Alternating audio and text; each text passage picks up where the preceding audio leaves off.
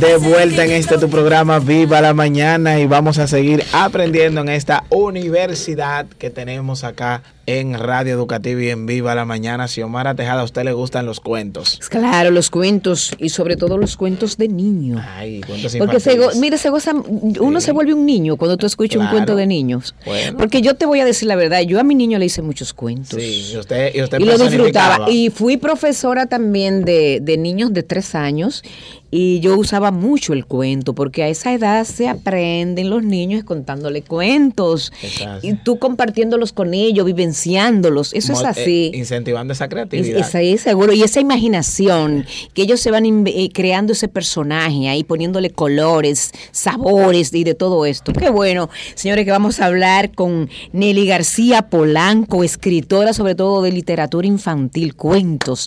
Bienvenida a Viva la Mañana.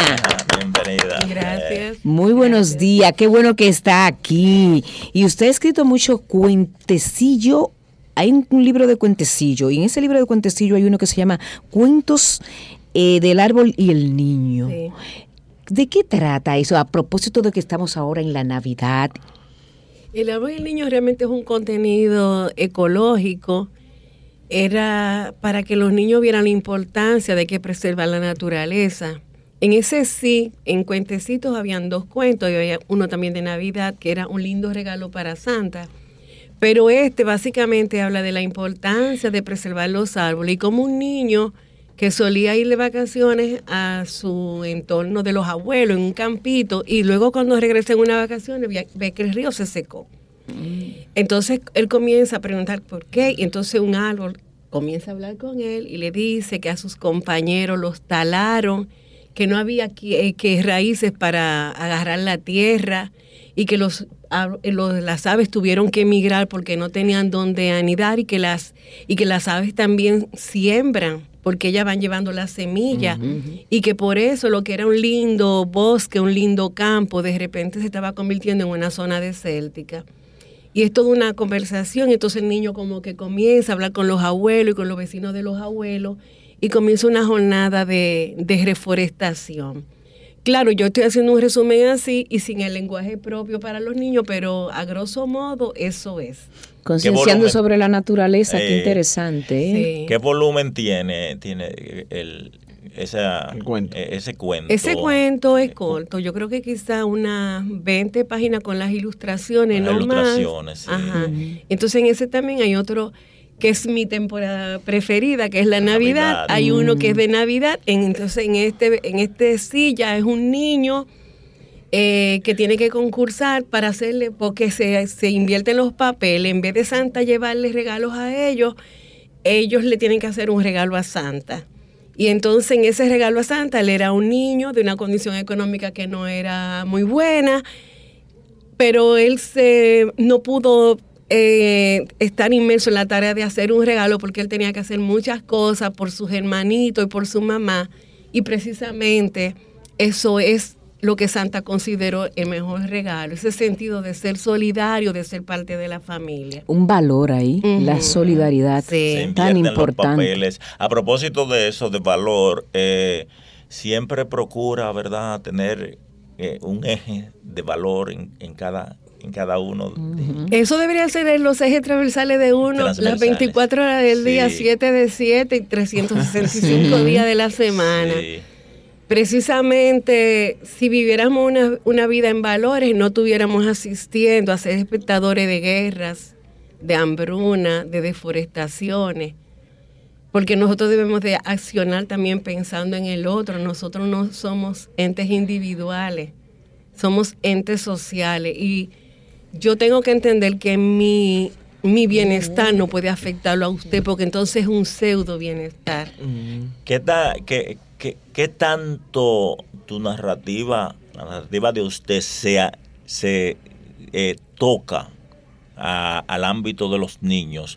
Porque hay eh, cuentos que cuando usted viene a ver son para los para los padres, que se lo hagan a los niños, pero hay otros que, que, que son propios ya del lenguaje de la naturaleza de los niños. Sí, yo creo que sí. Yo creo que eh, eh, he tratado de lograr estos objetivos, que sea el mensaje para el niño y el mensaje para el padre, porque el niño está en formación. Sí.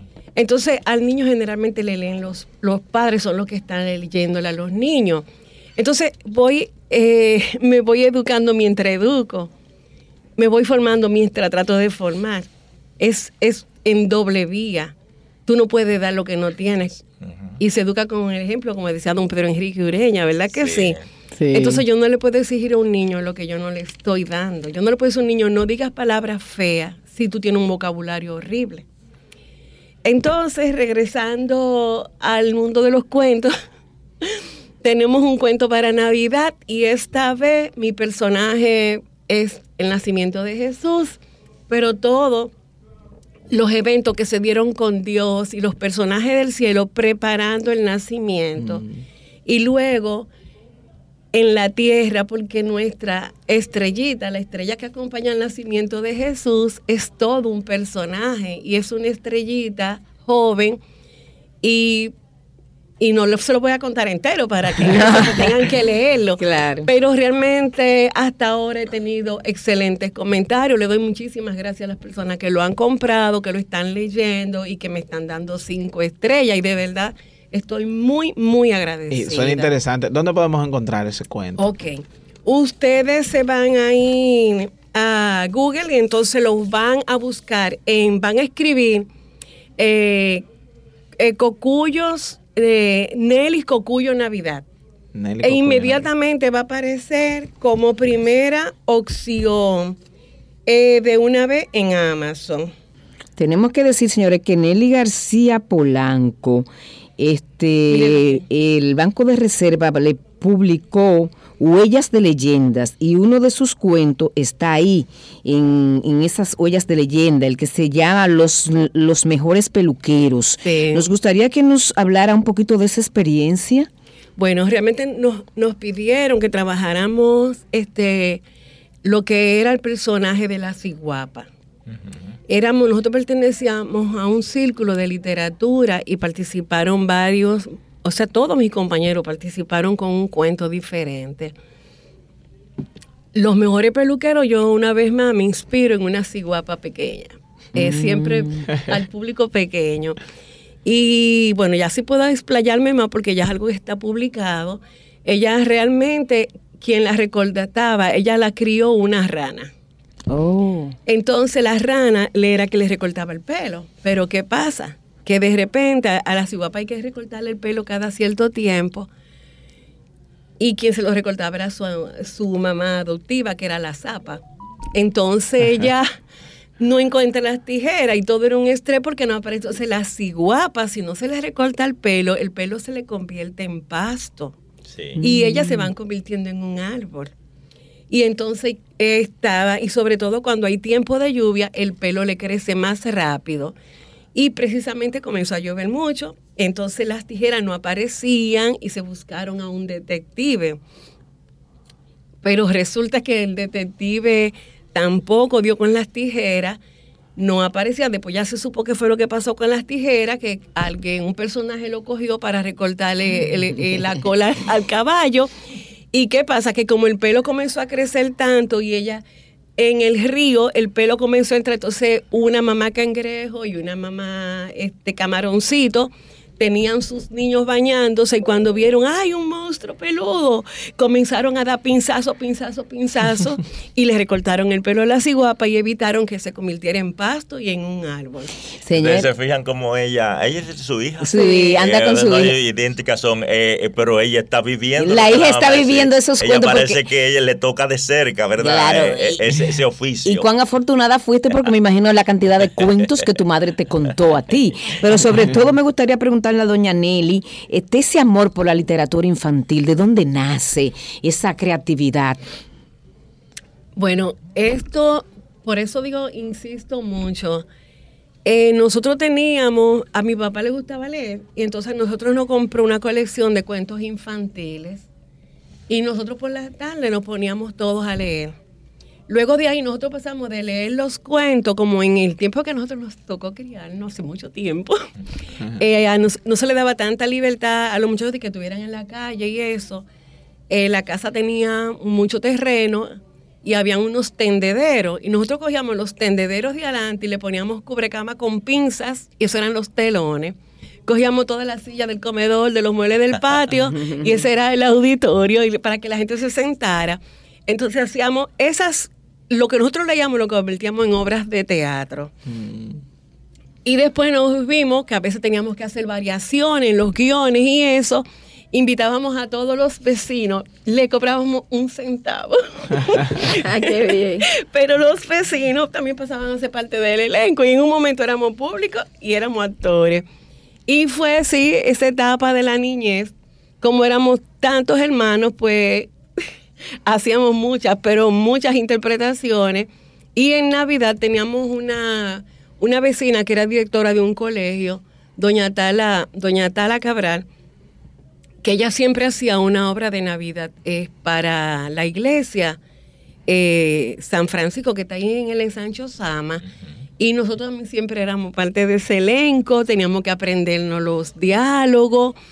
Y creo que sí, que esas lecturas a edad, a edad temprana, el tener que modificar lo- la- las obras de teatro para pasarla a un guion de, un, de algo más corto que se pudiera hacer rápido, fue motivando esto. Y sobre todo, cuando mis niños estaban chiquitos, que yo leía los cuentos que yo me sabía y llegó un momento en que se me agotaban los cuentos y yo comenzaba a inventar. Y después yo decía, no, que no es ese, sino que tú no contaste anoche. Entonces yo decía, bueno, eso fue... Entonces comencé a anotarlos para que no se me olvidaran. Y entonces comenzaron a, que ellos le gustaban y digo yo, bueno, déjame a ver. Y este, este cuento, eh, est- esta, eh, los cuentecitos, yo me sorprendí, un, un amigo nuestro leyó el cuento y él me dijo, yo te voy a buscar a ti una persona para que, para que te haga eh, la presentación, que me creo que sí, me, mal no recuerdo, fue en Bellas Artes, y yo me quedo con la boca abierta, la persona que me llevó fue el profesor Juan Bosch. Wow. Él lo leyó y le encantó y dijo que es uno de los géneros más difíciles y que él me felicitaba. Y también este, este, la, la introducción del libro que se hizo a la prensa y en el fue de, del de vicedecano de la madre maestra, eh, Tito Polanco, Francisco Polanco. Lo cierto es que no es un, algo a lo que yo me he podido dedicar completamente, pero ahora que tengo más tiempo, este que estaba semi terminado, lo concluí. Las personas que comenzaron a leerlo les gustó mucho porque dicen que es una manera muy diferente de enfocar el nacimiento del Hijo de Dios. Es divertido, tienes personajes divertidos del cielo y de la tierra. Es un cuento que se puede leer junto con sus hijos. Pienso que es un buen regalo de Navidad porque se, los valores están siempre como eje transversal. Es divertido, me imagino que por ahí aparecerá bailando un poquito el merengue ahí al lado de Jesús. Hay que decir que, que, que de ahí, de eso, que esa anécdota que hace eh, durante la niñez, que ponían todo el escenario, de ahí eh, surgió la incursión en, en la parte ya cinematográfica, en el teatro. Sí. Y eso porque, porque, porque también ha incursionado en, en el género del- del teatro con algunas obras como eh, ha llegado un maestro a la tarazana. Sí, y usted sabe cuál es ese publicidad de los maestro, valores. ¿eh? Mm. Ese maestro, Juan Pablo Duarte. Y Sí. el documental entonces también Un joven llamado Juan Pablo Duarte. Y es- Sí. O sea que, que, que todas esas vivencias se convirtieron en Sí. realidad. También ¿eh? hicimos una para doña Salomé Ureña. Eh, Es de Juan Pablo Duarte. Hicimos ese documental que fue, este, eh, se llevó incluso al Casandra. No ganamos, pero sí tuvimos excelentes comentarios de prensa y eh, de hecho está en casi en todas las embajadas dominicanas en el extranjero se presenta ese video para las fiestas patrias. Eh, nada, yo descubrí a edad temprana que yo decía, pero vengan acá, ¿y por qué, qué ponen a Mella joven, a Sánchez joven, a Juan Pablo lo ponen como un viejito? Y él era un viejito. Yo era un muchacho. Y después yo descubro en un libro que yo encontré en la biblioteca de mi papá, El Cristo de la, ju- eh, de la, Libertad. de la libertad. Digo yo, no, pero él era joven. ¿Y qué pasó aquí? Entonces digo yo, pero ¿y qué es esto? Qué desafortunado que a él lo pongan como que él era el viejito del grupo y él era un muchacho más, lo que pasa es que fue un, un niño muy precoz. Muy precoz. Extremadamente. A los 19 años y él era director de la escuela de la Tarazana. En esa época sería como para darle más credibilidad. Lo pusieron viejo, de verdad que sí, físicamente. Porque fue lo que se guardó. de Quizá la- tiene de que la- ver la foto. De la, La única foto. foto, que se hizo ya en Venezuela, Sí. uno, un año antes de que él ya él muriera de tuberculosis. Sí. No, eso, y eso le- hubo que hacerle una reconstrucción. A eso, Pero- Eso lo reca- fue por vía de Rosa. Pero el Juan Pablo Duarte, el Juan Pablo Duarte de, de, eh, maestro a los 19 años. Sí. A los 25 ya era líder de la Trinitaria. A los 31 era padre de la patria. Sí, muy precoz. O sea, fue extremadamente precoz. Y viene aquí por su compromiso con el país. Pero si se hubiera quedado en España, como quería la persona que se lo llevó a manejarle negocios mercantiles, él se hubiera, eh, hubiera hecho un matrimonio excelente porque era una persona muy bien conectada con el mundo del dinero allá. Y le hubiera ido muy bien. Sí. Pero, no lo- viene aquí y, y deja todo lo que tiene a favor de la causa y después se lo agradecen hasta acusándolo de traición y por poco hasta lo fusilan y, lo mandan al exilio. como terminó Claro realmente. que sí, porque su móvil no era pecuniario. Claro que no. Eh, Mire, este, doña Nelly, eh, no, tiene una pregunta, Smerling. No, está bien. Bueno, lo que tenemos que... De los talleres, que nos hable de los talleres, porque también a usted le gusta mucho compartir sus conocimientos, dando talleres sobre Talleres este, no educación y valores, o sea, prevención de embarazo en las niñas y adolescentes, enfermedades venéreas. Veo que ustedes participen en esto, Sí, nosotros- concienciando sobre estos Sí. temas. Yo tengo una amiga, eh, soy la eh, Bautista, que ella después que se retiró, ella fundó eh, una fundación para la para el rescate de, de las personas que están en más necesidad. Y dentro de los componentes de su fundación está Escuela Saludable, en el cual yo participé. En esto se buscaron médicos que tienen experiencia con enfermedades venéreas y SIDA y prevención de los embarazos. Y nosotros estuvimos, estamos todavía yendo a muchas escuelas y el programa ha sido tan exitoso y se ha llegado, llevado a tantas escuelas que a través de la, de la Embajada de Japón, a ellos les gustó tanto esto que en los Alcarrizos conseguimos la donación de un solar y ahí la Embajada de Japón construyó un centro educativo de educación continuada donde se están graduando muchachas y muchachos eh, de belleza para aprender este, panadería. Eh, Bueno, están este, las Fuerzas Armadas, nos están dando el apoyo en cuanto a lo que son en la parte educativa. Y también ya hay acuerdo con Infote para que asuman otra parte. Nosotras creemos mucho en que en la igualdad, en que las oportunidades y las mejoras deben de ser tanto de niñas como de niños. Y uno cuando trabajó mucho eh, con, con sitios muy vulnerables, uno se da cuenta que tanto afecta la pobreza a los niños como a las niñas. Eh, llega un momento en que los niños también necesitan ser orientados. Son muchos los niños que pierden la capacidad de seguir adelante porque embarazan a la amiguita, tienen que dejar la escuela. Ay, profe, porque que yo tengo que estar ahora buscando pamper y leche y eso es una cosa que parte el corazón. Y entonces creemos mucho en eso y creemos que las sociedades deben de salir adelante, tanto el hombre como la mujer, porque porque son complementarios, Eso es así. son complementarios. O sea, es lo que es- somos nosotros los seres humanos, eh, sin importar el género, sin Sí. importar la, la raza, sin importar si tú eres gordo o eres flaco, alto o bajito, al final todos somos seres humanos. Tenemos que salir adelante físicamente, emocionalmente, espiritualmente. Y tiene que haber un matrimonio entre el intelecto y la espiritualidad. Una persona muy inteligente que no tiene espiritualidad se puede convertir en un monstruo. Así es. Una persona muy espiritual necesita el intelecto Sí, también. un, Así es. un balance. Un balance, un equilibrio. Sí. Así. Sí. Entonces, regresando al cuento, El- el- Vámonos para el cuento, vámonos a los cuentos. Vámonos al cuento. Vámonos al En cuento. Amazon lo- me dijo que lo podemos mire, encontrar. Ahí usted está. nada más tiene que buscarle eh, en Google, le pone a Inelis Cocuyo Navidad y te aparece ahí en inmediatamente en la plataforma de Amazon y mírelo aquí. Nelly Cocuyo. Y ahí, Cocuyo. mire, y está sumamente barato. Van a pasar un momento excelente con sus hijos. apenas eh, 6 dólares 99 centavos. Muy económico. Súper económico.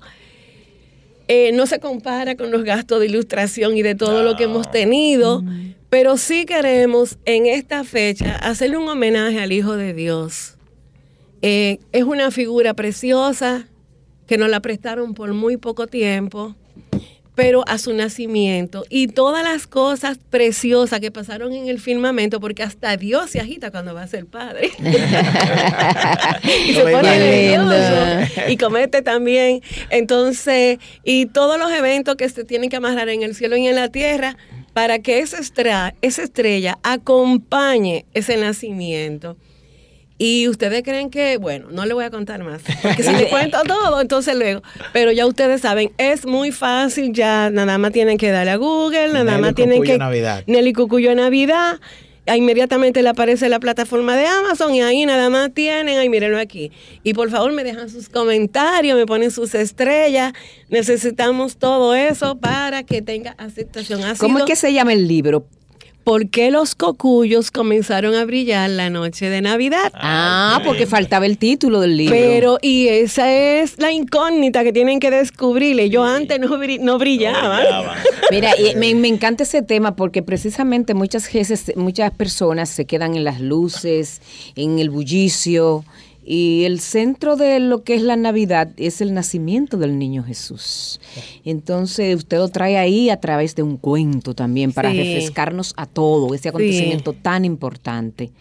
Es Merlin. No, agradecerle a Nelly, ¿verdad? El estar acá compartiendo toda esa creatividad y toda esa, eh, todos esos detalles literarios con los niños y con nosotros, los adultos también. Entonces, Mm. gracias a Nelly García Polanco. Vayan, señores, a buscar ese libro a Amazon, Nelly Cocuyo Navidad. Ahí va a salir Sí. eh, el link de Amazon y usted puede descargar el libro. En Google nada más ahí. tienen que escribir Ne- Nelly Cocuyo Navidad e inmediatamente va a aparecer la plataforma de Amazon. Y va a descubrir por qué los Cocuyos comenzaron Como a... Y, y- y tienen que descubrirlo porque esa es la gran incógnita. Claro, Ellos no es el brillaban enigma, antes. el enigma. El enigma. ¿Algún mensaje que usted le quiera enviar a, a colegas suyos que escriben cuentos de niños y sobre todo a muchos jóvenes que talentos que andan por ahí que a lo mejor no tienen, dicen, ¿cómo yo escribo un cuento de Navidad? ¿Cómo escribo un cuento? ¿Qué Un- debo hacer? Un cuento cualquiera, no tiene que ser exactamente de Navidad, pero si quieres Sí, de Navidad también. fuere. El proceso, lo que se llama el proceso creativo. El proceso creativo. Bueno, generalmente te vienen como si fueran unas ideas. Eh, lo primero que a mí me pasó fue que yo comencé a ver como una, como si fuera una estrella. Digo yo, ¿ok?